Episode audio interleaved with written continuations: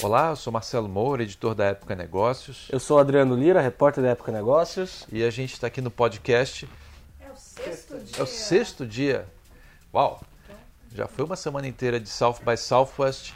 Hoje a gente quer falar de indústria musical, que é cultura, mas também é indústria. O evento ele começa em tecnologia, ele começa em negócios, uma área um pouco mais hard, e vai para cultura, que também é empreendimento. A gente Sem quer falar dúvida, disso. sem dúvida. A gente, inclusive, percebeu nos, ontem, especialmente, uma mudança bastante interessante no público do festival, né? Você vê uma galera mais ligada à música mesmo. A gente vai trazer hoje para vocês alguns insights bacanas do que a gente viu ontem, não é isso, Marcelo? Isso mesmo, a gente tem dois olhares aí. Eu fui no fim do dia a. Kim Deal era baixista do Pixies, também vocalista do Pixies, também vocalista e baixista do Breeders. Ela tocou em várias bandas, mas principalmente nessas duas. Você, Adriano, Eu tive numa palestra com o Conrad Dantas. As pessoas não devem conhecê-lo normalmente por esse nome, mas ele é o Condizila, que é um diretor, um produtor musical, que com o passar do tempo foi se tornando empresário. E o nome dele virou uma marca em tudo que diz respeito ao funk do Brasil. Também fiz um Facebook Live com ele ontem e foi bem bacana. Tenho coisas bacanas também para compartilhar sobre isso. como é um empresário do funk? Cara, ele. Ele... É, é- é curioso, desculpa te interromper. Imagina, mas, imagina. Mas me parece muito curioso. Sei lá, os Estados Unidos são ponto inicial do funk, eles já tinham a indústria deles montada. É, acho interessante que o público do South by Southwest se interesse por um empreendedor do funk brasileiro. Teve picos de popularidade ali nos anos 2000, mas é, não chegou a virar mainstream no Brasil. Curioso eles se interessarem por isso aqui. Como ele, como ele se tornou alguém, um empresário do, do funk no Pois Brasil? é, o Condzilla, antes de tudo, ele é hoje um catalisador do funk ali. Tudo que tem o nome dele envolvido vira ouro, uma coisa meio Rei Midas, assim. Mas voltando à sua pergunta, o Condzilla, ele sempre gostou de música, pensou em atuar na frente das câmeras como cantor, mas não deu muito certo. Ele se viu fazendo muitos clipes de funk, clipes bons. Com o passar do tempo, os artistas desse cenário foram, foram percebendo que fazer os vídeos com ele trazia uma qualidade mais profissional aos vídeos. Porque pensa assim, artista em começo de carreira, muitas vezes vindo de periferia no Brasil, não tem dinheiro, né, cara? Os- as produções eram, eh, não eram muito profissionais, mas com o Condzilla elas eram. Então ele foi, ele foi se tornando o diretor número um do funk no Brasil. Foi crescendo, hoje ele não faz todos os, os clipes, ele não consegue, faz um ou dois videoclipes todo santo dia Dois por dia. dois por dia. Então ele não consegue mais. Outra coisa interessante, Marcelo, que foge um pouco do que a gente vê na música, é que o Condzilla ele criou um canal do YouTube para ele mesmo. O vídeo que ele, que ele, que ele vai fazer para um determinado artista pode até ser utilizado pelo artista em, em algum momento, mas a divulgação principal é feita no YouTube do Condzilla. Então, se você vai no canal do Condzilla no YouTube, tem ali basicamente o que é a cena do funk no Brasil. Então, já te interromper, desculpe. Imagina. Ele, ele começa como um autor sem muito sucesso, que tentou fazer, é, fazer as músicas dele, não consegue e resolve ser um facilitador de colegas dele. É, faz isso a um, a, um, a um custo mais baixo, talvez uma qualidade técnica também mais baixa, mas enfim, ele resolve voar abaixo do radar das gravadoras, das produtoras. É, fazendo isso, alia também uma centralização da, da, da divulgação, que fortalece o nome dele com o público, e também exerce uma curadoria sobre que trabalhos ele vai abraçar, o que também constrói a credibilidade dele com os criadores de músicas. É isso? É isso. Só uma coisa, ô Marcelo, é que a qualidade dos vídeos do Condzilla é, ela é substancialmente maior. Ah, né, legal, também tem isso. Ela ele não traz é... só custo. ele- não, não é, não, não, não é isso. Assim, eu falei no sentido de as pessoas do funk não terem dinheiro e acabar apostando em coisas mais formais e não tão boas. O Condzilla, ele, ele até me disse que chegou a apoiar financeiramente artistas que queriam fazer o clipe. Ele não me disse quais, é, mas para incentivar essas pessoas em que ele via potencial, ele chegou a pagar para fazer o clipe. É uma aceleradora de startups, é um investidor É um anjo. acelerador do funk, é muito engraçado Muito isso, legal. mas de fato é uma, é, uma, é uma aceleradora. Hoje, Marcelo, o Condzilla ele tem o maior canal de YouTube da América Latina, Uhum. com 30 milhões quase de seguidores. 30 milhões. 30 milhões. O terceiro maior canal de música do YouTube no mundo e o quinto canal no geral. Uau. Ele chegou a 15 bilhões de visualizações em seus pouco mais de 600 vídeos, sendo que só um artista, o Kevinho, ele tem 2 bilhões de visualizações. E eu diria até que é engraçado, pois não muita gente, talvez que, que esteja assistindo esse podcast, conheça o Kevinho, né, cara? E, e assim, então, você vê que, pelo que você está me dizendo, é dele mesmo e- essa, esse volume, não é de nenhum um artista em particular. Assim, dos 15 milhões de views que ele tem. Bilhões, bilhões. Bilhões de views, uau, 2 bi são de um artista. São- O resto é pulverizado. Quer dizer, o principal produto que ele tem no cardápio não É ele, Marcelo. é ele. É ele. E A, a- Motown tinha um pouco isso, que era um- boa referência, de fato. que era pegar a- artistas marginais da indústria fonográfica, no caso os negros em Detroit, que estavam que não estavam no radar das grandes gravadoras, eles montam ali tanto uma, uma execução técnica de você gravar como uma curadoria artística. Eles aplicam ali uma camada de verniz pop à música negra, se tornam um selo de credibilidade mas, num certo momento, certos artistas que começaram ali ganham vida própria. Marvin Gaye, Diana Ross, eh, Jackson 5.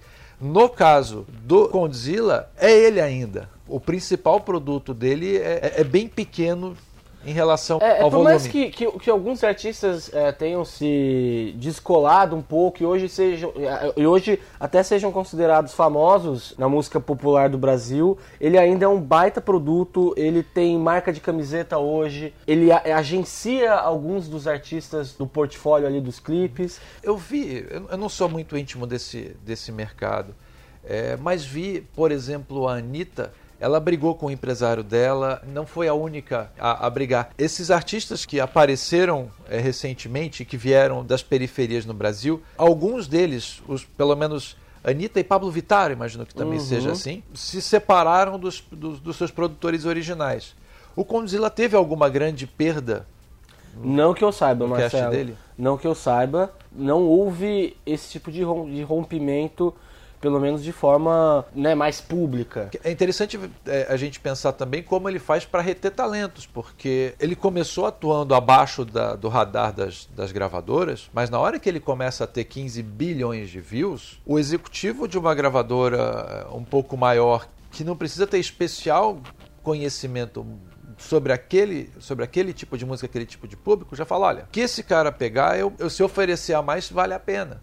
A curadoria dele serve também para orientar a indústria fonográfica.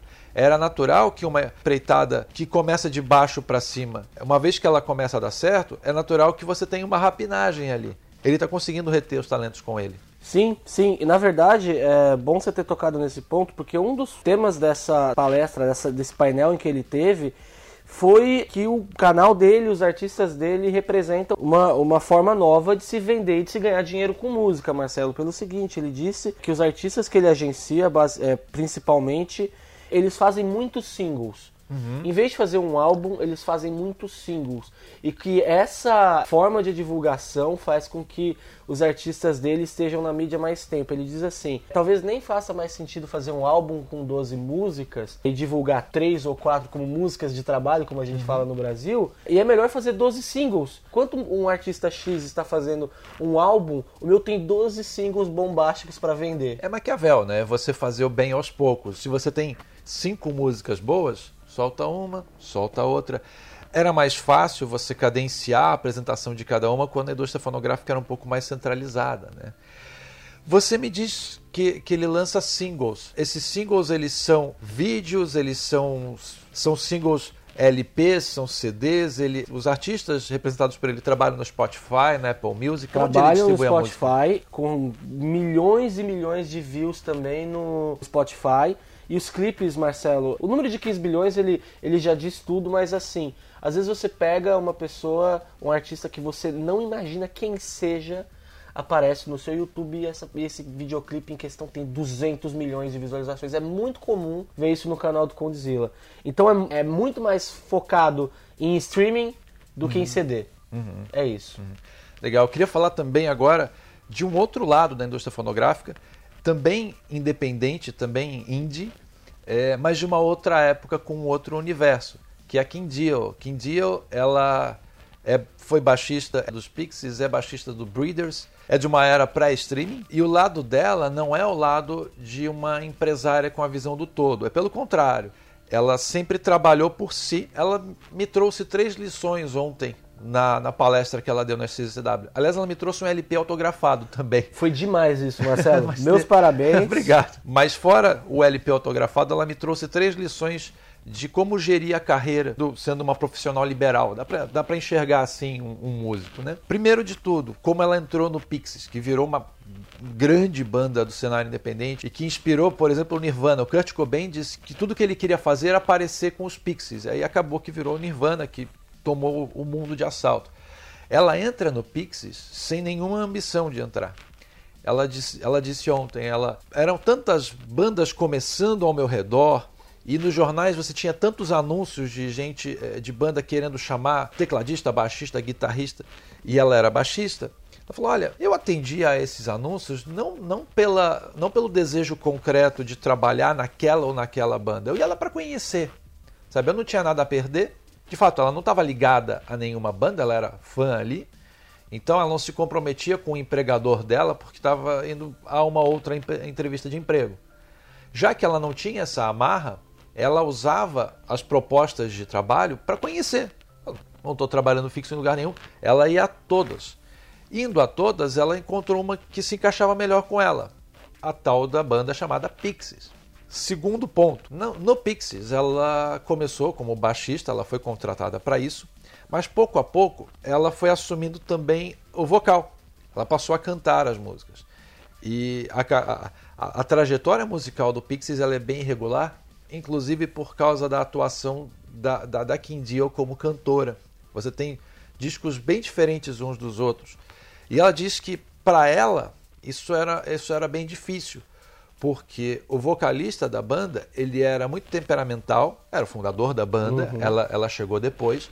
Ele era muito temperamental e ela sentia que o espaço de atuação dela ali dentro da banda como cantora ele crescia e encolhia e que era muito difícil negociar esse espaço.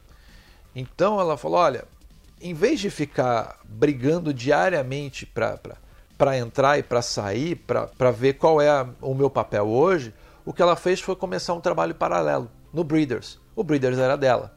O Breeders era dela tanto quanto o Pixies não era dela. No Breeders ela podia ser cantora, ela podia ser baixista, ela podia fazer o que ela quisesse. E por fim, no final da palestra ela abriu para perguntas e a primeira espectadora que resolveu perguntar falou: "Olha, eu queria uma orientação, eu, eu sou eu sou música também, só que meu trabalho eu não gosto, eu fico muito insegura, eu não sei como é que você fazia o seu trabalho. E ela falou: olha, é, é muito, é muito interessante a, a lição dela sobre, sobre a, a autopercepção, sobre o reconhecimento. Quem estava ali, essa menina, embora, embora no auditório ontem tivesse muito quarentão, fosse um, um público diferente até do próprio SXSW nos últimos dias, é, essa menina era jovem e ela, ela se encaixa nos millennials ali. Ela falava: Olha, eu acho, sei lá, eu não, não gosto do que eu estou fazendo, estou muito insegura. E a Kim Deal falou: Olha, o que eu fazia era assim: eu começava um dia, aí eu trabalhava um monte, aí trabalhava mais um monte, aí achava que tinha ficado tudo uma droga, aí eu fazia de novo, aí eu sofria, aí eu achava que estava horrível, aí eu fazia de novo, e fazia mais uma vez, e fazia mais uma vez. A Deal, ela vai ser reconhecida depois, assim como tantos nomes hoje muito consagrados, é, vale para o Elon Musk, vale para o Steve Jobs, vale o Van Gogh. Outro dia a gente falava, Van Gogh morreu sem ser nem um pouco reconhecido. Kim Deal, ela, ela persistiu na carreira dela, não foi alimentada pelas recompensas do meio dela, pelo reconhecimento do meio dela. Ela fez porque ela tinha uma ideia, ela tinha um perfeccionismo dela, ela, ela criava os instrumentos musicais dela, ela é uma pessoa muito rigorosa tecnicamente, e ela tentava se aperfeiçoar. O reconhecimento veio depois.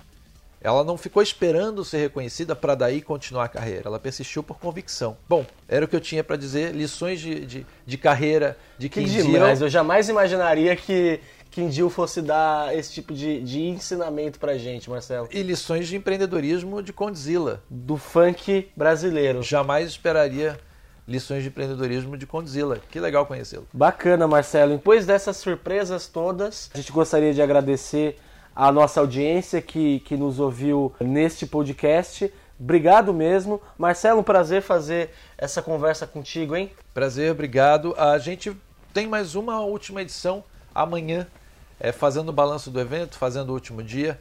Até lá. Um abraço. Tchau, tchau. Tchau, tchau.